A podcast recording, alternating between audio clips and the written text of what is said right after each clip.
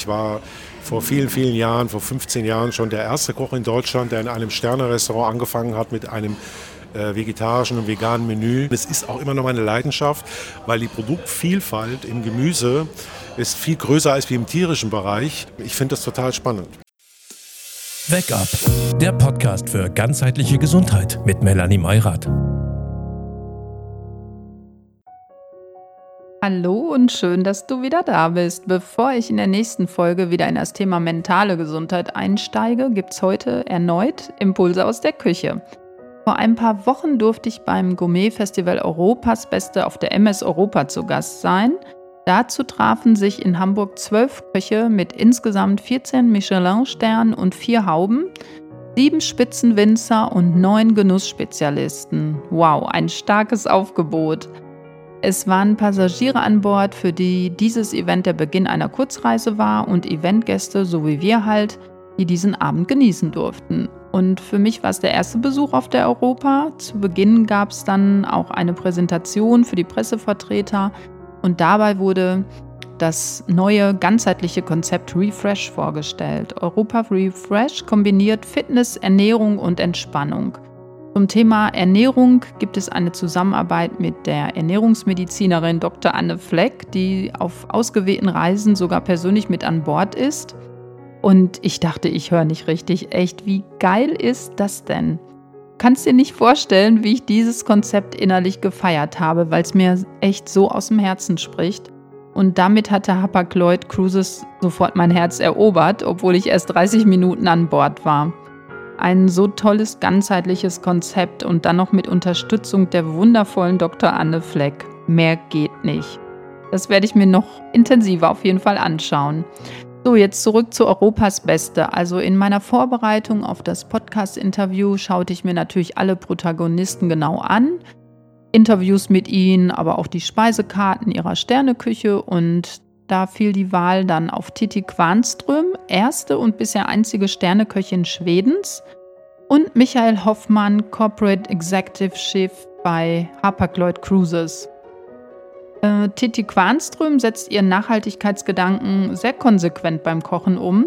Und das hat mich echt beeindruckt. Auch ihre Food-Events im Wald. Ach und überhaupt. Wann hat man schon die Gelegenheit, mit Schwedens bester Köchin zu sprechen? Und Michael Hoffmann entwickelt für die Kreuzfahrtschiffe von Hapag-Lloyd Cruises neue kulinarische Konzepte und etabliert sie. Darüber hinaus bezeichnet er sich selbst als Gemüsespezialist und von daher war ganz klar der ideale Gesprächspartner für mich. Und natürlich verraten beide auch ihre Küchengeheimnisse. Viel Spaß beim Zuhören. Hallo Michael. Hallo Melanie. Du entwickelst neue kulinarische Konzepte für die Kreuzfahrtschiffe von Hapag-Lloyd Cruises und ja, spannend ist dabei, wo holst du dir die Inspiration? Und was ist dann, wenn du die Inspiration hast, was ist da der nächste Schritt, um das Ganze dann umzusetzen von dieser Idee, die du hast, letztlich bis es dann auf dem Teller landet? Ja, also das ist, äh, es gibt einmal natürlich einen großen Fundus, weil ich natürlich schon sehr lange auch äh, meinen Beruf ausübe. Aber der große Vorteil ist natürlich, dass ich temporär immer wieder an Bord, egal wo wir auf dieser Welt unterwegs sind. Und da hole ich mir natürlich in den Ländern ganz viele Inspirationen. Nicht unbedingt von jetzt großen Grand Hotels oder Sterne-Restaurants, sondern ich gehe auf die Straße, ich gehe da, wo die Einheimischen essen und versuche das dann zu implementieren auf dem Schiff äh, mit den Gedanken, okay, wie ist das hier überhaupt machbar und wie kann ich das vielleicht dann noch einen Tick edler machen. Ne? So habe ich jetzt auch heute etwas gemacht, äh, was eigentlich äh, ein typischer Salat ist und den haben wir als Cocktail neu kreiert und der ist gut angekommen. Also so wie ich dann höre, findest du so Streetfood ganz cool und bist bestimmt auch in irgendwelchen Markthallen so unterwegs, wo es dann auch so einiges an Spezialitäten gibt, wenn du in anderen Städten bist? Immer. Immer. Also ob ich, auch wenn ich in Europa bin oder auch selbst wenn ich in Deutschland unterwegs bin auf dem Land, ist immer äh, Besuch der Markthalle, des Marktes und zu schauen, was gibt es da, was essen die Leute da, äh, wie, wie ticken die Leute. Und äh, bevor ich mir irgendwo in einem fremden Land einen Tempel anschaue, äh, gehe ich erstmal über die Straße, über Märkte und äh, lass mich inspirieren. Vor allem natürlich auch, weil man viele neue Produkte dort erlebt. Und manches Produkt ist natürlich dann schwierig zu bekommen an Bord, kontinuierlich, aber dann ersetze ich das eben einfach mit einem anderen Produkt und dass so einigermaßen was Authentisches rauskommt. Ne? Also eigentlich hole ich mir die Steuer viel, viel Inspiration von der Straße und natürlich auch, dass ich mit den Menschen, mit den Köchen reden oder mit den internationalen, mit der internationalen Crew, die hier an Bord arbeitet. Ne? Die gibt mir auch ganz viel. Ich liebe das auch total. So genau wie du das beschreibst. Wenn ich irgendwo bin, der erste Weg ist sofort irgendwie zu einer Markthalle und ähm, ja, zu so Streetfood-Märkten. So. Genau. Ja. ja. genau. Und das kann man ja heutzutage auch. Es gibt ja da auch schon Meister. Ich war äh, jetzt irgendwann mal in Kuala Lumpur und da gab es ein Restaurant, ähm, das zählte zu den 50 Besten in der San Pellegrino-Liste von Asien. Und da sind wir essen gegangen mit Kevin Fehling zusammen. Und der Mann, der kommt von der Straße, der hat Streetfood gemacht in einer Dimension, das habe ich noch nie gesehen. Das hat mir so viel Inspiration gebracht und so. Und dann sieht man ja, das ist möglich. Ne? Und das ist natürlich schon toll. Ja, sich Gedanken, also viel Inspiration kommt natürlich einmal über natürlich die Länder und Streetfood, aber auch über das Produkt. Wenn du irgendwie tolle Produkte hast, hast du auch eine Idee, äh, kann man eine Idee entwickeln. Ich probiere dann vieles zu Hause aus, weil ich auch, wenn ich zu Hause bin, immer koche für mich. Aber ich muss das manchmal natürlich dann runter reduzieren mit dem, was mir hier an Bord zur Verfügung steht, an Ware, die kontinuierlich da ist. Ne? Ja. ja. Und inwiefern findet dann bei dir vegetarische oder vegane Ernährung Berücksichtigung? Also wenn ich jetzt sage, ich ernähre mich so auf diese Art und Weise, dann kann ich ganz gut hier als Passagier an Bord gehen? Ja, wir müssen das noch erweitern, weil die Nachfrage immer größer wird. Äh, das war ja auch nicht mein Einstieg von neun Jahren, dass ich hier vegetarische äh, Menüs und vegane Menüs kreiert habe. Und ich komme ja daher, ich hatte ja mal einen eigenen Garten mit Restaurant und äh, bin eigentlich, bin kein Vegetarier, aber ich ernähre mich zu 95 Prozent vegetarisch, weil ich einfach merke, mir persönlich geht es dabei besser und ich finde auch viel mehr Inspiration drin. Ne? Und wir haben da jetzt schon einiges gemacht auf dem Schiff, aber wir merken, wir müssen noch viel, viel mehr tun. Ne? Äh, ich glaube, vielleicht in Zukunft wird es vielleicht eins zu eins sein, dass ein Teil vegetarisch und vegan ist und der andere Teil dann mit tierischen Produkten besetzt ist. Ich habe das natürlich vorher ein bisschen recherchiert, deshalb wollte ich dich auch gerne als Interviewgast haben. Und zwar hast du mal den Anspruch gehabt, Spezialist in Sachen Gemüseküche zu werden. Frage, hast du das geschafft und, und wie hast du das geschafft? Ich behaupte mal, also ich rede natürlich, ich lobe mich nicht gerne selbst, aber ich war vor vielen, vielen Jahren, vor 15 Jahren schon der erste Koch in Deutschland, der in einem Sterne-Restaurant angefangen hat mit einem äh, vegetarischen und veganen Menü. Und wir haben das nicht vegetarisch-vegan genannt, wir haben es Gemüseküche genannt, weil die anderen äh, negativ, Worte negativ behaftet sind. Und äh, getoppt wurde das natürlich dadurch, dass ich mein Gemüse selbst angebaut habe, 160 verschiedene Gemüsesorten. Und da lag es natürlich auf der Hand, dass ich irgendwann sage, ich bin ja doof, wenn ich nichts daraus mache. Und so wurde ich der erste Koch in Deutschland und habe dann wirklich viele, viele Köche inspiriert darauf. Viele sind zu mir gekommen, um das zu lernen. Und heute ist es gang und gäbe, aber würde schon sagen, dass ich das äh, geschafft habe. Und es ist auch immer noch meine Leidenschaft, weil die Produktvielfalt im Gemüse ist viel größer als wie im tierischen Bereich und äh, man kann immer wieder Neues entdecken, gerade wenn man in fremden Ländern ist und dann mit ähm, kombiniert mit Gewürzen und äh, Fermentieren, Einwecken, was es alles gibt. Ähm, ich finde das total spannend. Ja, äh, ich würde schon sagen, dass ich da spezialisiert bin drauf, ja. Ja, toll. Also du hast gerade kurz angesprochen, also fermentieren. Ne, das, äh, ich kenne das noch so ja, von meiner Großmutter. Ne, und dann irgendwann so im Laufe der Jahre ist das ja so ein bisschen verloren gegangen. Außer so Sauerkraut, das hat, glaube ich, so ein bisschen überlebt. Ansonsten so dieses klassische Fermentieren, das ist so ein bisschen verloren gegangen und kommt jetzt aber so Stück für Stück wieder. Ne? Die ganzen alten Sachen, so wie die Oma gemacht hat, das ganze Einwecken, das ist wieder total en vogue, auch in der gehobenen Spitzengastronomie und Fermentieren. Ne, so, also in Asien wird das ja schon lange gemacht, Korea, Kimchi. Ähm, das ist jetzt gerade wieder en vogue. Teilweise finde ich es ein bisschen übertrieben. Dann isst man irgendwo und isst Menü mit vier, fünf Gängen und ich habe überall was Fermentiertes. Das finde ich dann auch wieder zu viel. Ne? Es gibt auch viele Menschen, Menschen, die das nicht vertragen. Aber es ist definitiv wieder ein Trend geworden. Aber es ist nichts Neues. Das gab es alles schon. Genau. Wird heutzutage nur noch vielleicht ein bisschen verfeinert. Ja. ja. Aber an Bord ist es schwierig möglich zu machen. Ne? Wir können hier auch keinen Sauerteig äh, selbst herstellen, sondern wir haben hier ein Instantpulver als Sauerteig. An Bord können wir natürlich ich habe heute hier auch Kimchi gemacht, aber das ist dann so Kimchi die schnelle Nummer. Ne? Das geht gar nicht anders. Ne? Wir können das nicht über Tage oder Wochen fermentieren, geht an Bord nicht. Ja. Jetzt, wo ich dich als Koch hier habe, hast du irgendwas, was man praktisch auch zu Hause mal umsetzen kann und einen anderen Geschmack nochmal bekommt? Der Wake-up-Call. Ja, jetzt äh, über vegetarische Küche zum Beispiel. Ja, Ja, also vegetarische Küche ist so, habe ich angefangen, ist eigentlich relativ simpel. Da gibt es ein Gewürz, das nennt sich Pimento della Vera. Äh, Und das sind getrocknete, geräucherte Paprika. Das gibt es als scharfe und süße Note. Und wenn ich das so in vegetarische oder in Gemüsegerichte reingetan habe, hat, haben viele gedacht, da ist Speck drin. Ne? Also es gibt einen unglaublichen Umami-Geschmack. Und wir können da auch als Tipp viel von den Asiaten lernen. Äh, Gerade ich koche zu Hause viel äh, mit japanischen Dashis. Und es ist ja gar nicht so schwierig. Man stellt Wasser auf und legt Shiitake-Pilze rein. Ich kann Umami-Geschmack bekommen durch, wenn ich äh, Sellerie reinlege oder natürlich äh, Kombu-Algen. Und das sind alles vegetarische Produkte, pflanzliche Produkte. Und das kann ich einen unglaublichen Geschmack mit erzeugen. Weil ich so eine Grundbasisbrühe habe, um mein Risotto oder irgendetwas anderes zu kochen. Ja, aber dieses Pimento della Vera, dieses geräucherte Paprikapulver, das ist schon ziemlich gut. Ja, ich nehme das immer so auch für, für einen Gemüseeintopf, ne? weil ich dann kein Fleisch dazu nehme, dann mache ich immer ein bisschen davon und dann schmeckt das echt gut.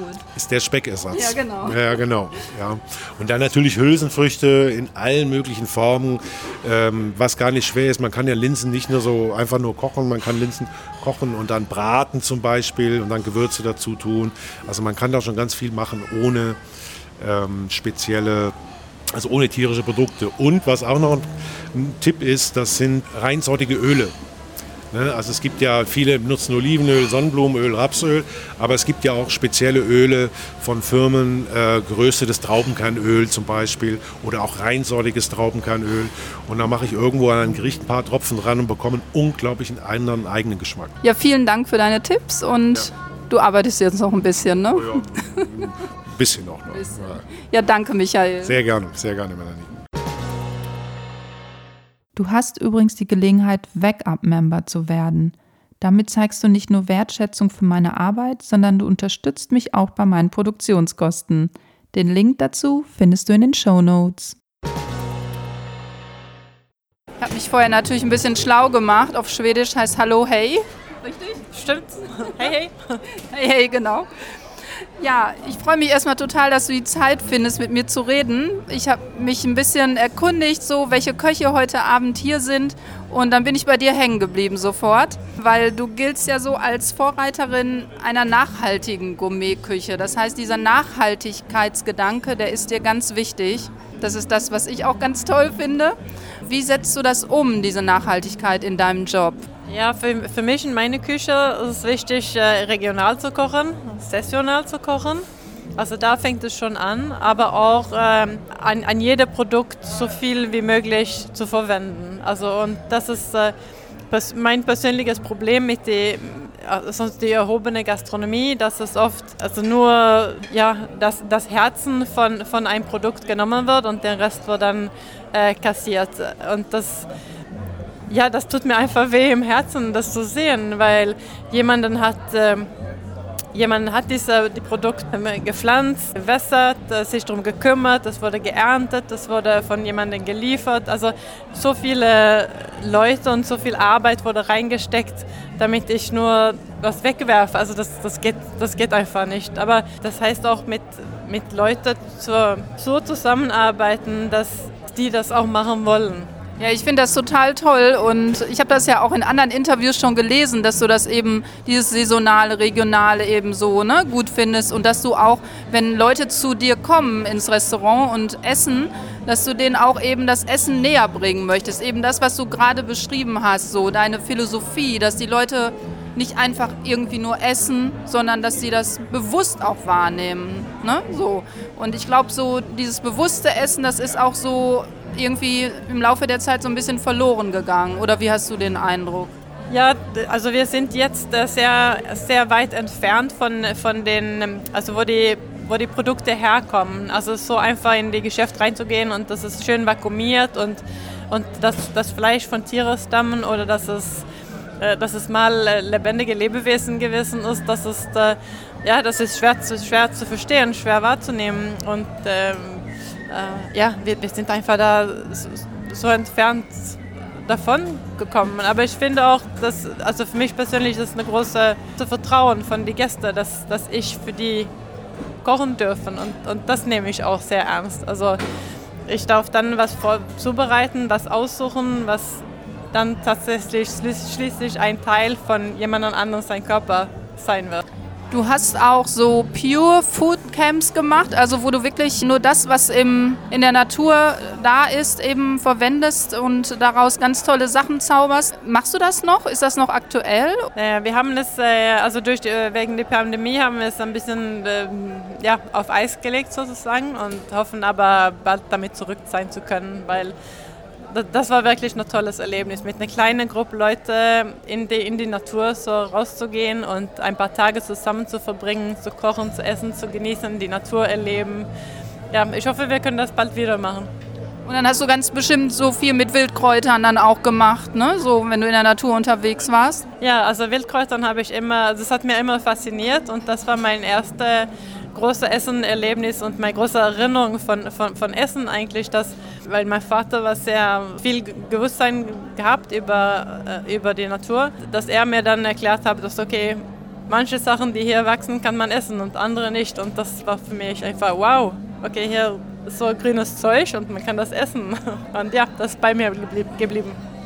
Ja, ich finde das auch total faszinierend, was die Natur so bietet. Und eigentlich ist es ja auch so diese artgerechte Ernährung, ne? das, das, was man in der Natur findet. Wenn man jetzt sagt, ich möchte mich jetzt irgendwo an den Tisch setzen und dieses Pure Food Camp ist jetzt nicht so meins, dann kann man dich auch in einem Restaurant dann finden in Schweden oder was hast du da im Moment? Äh, Im Moment bin ich zwischen Restaurants, so ich bin, äh, ich tue Freelancen ein bisschen, ja, hier und da machen und äh, irgendwann wird es eine neue Restaurant geben. Und du gehörst ja zu den besten Köchinnen Schwedens und bist Sterneköchin und irgendwann hast du das ja dann aufgegeben, dann dein Restaurant in Schweden. Ja, wie war das für dich überhaupt so in so jungen Jahren dann so einen Erfolg zu haben? Du hast das ja gar nicht so geplant. Du bist deiner Leidenschaft nachgegangen und wolltest einfach nur kochen. Ja, ja, also wir sind ein von den ersten Restaurants in Malmö, einen Stern zu kriegen um 2015 äh, und das war das erste Mal, wo die Guide in unserer Region äh, getestet hat dachte nicht, dass die überhaupt da testen würdest. Also das war von mir,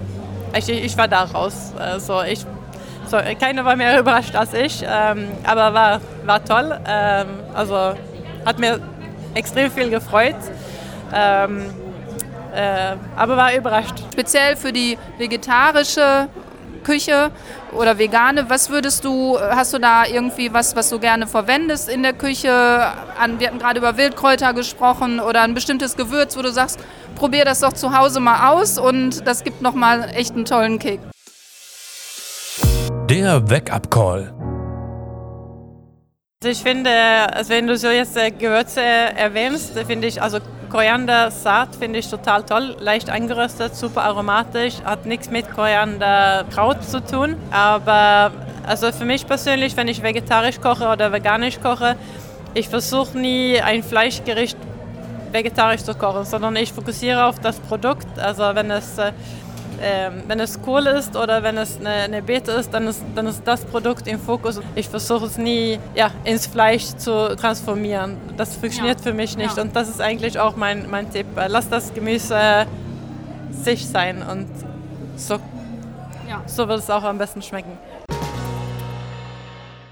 Ja, und wenn man da eine gute Qualität hat äh, vom Gemüse, dann braucht man auch gar nicht viel. Das hat dann einen eigenen Geschmack, ne? So, ja. Ja, toll. Ja, vielen Dank für das Interview. Hat mich sehr gefreut, dich kennenzulernen und vielleicht werde ich auch mal in den Genuss kommen. Heute Abend habe ich es ja hier schon, aber vielleicht, wenn ich mal in Schweden bin, dass ich mal in dein Pure Food Camp komme. Wäre super. Danke, tschüss. Hey du. Stimmt, das gab es ja auch noch. Hey du. Natürlich stand das Essen bei diesem Event im Vordergrund. Für mich waren es allerdings die Menschen. An erster Stelle mein Lebenspartner, mit dem ich dort war, aber auch ein professionelles und ganz herzliches Team von Hapag-Lloyd Cruises sowie die sympathischen Köche und Winzer, aber auch einige Passagiere, die wir an dem Abend kennenlernen durften.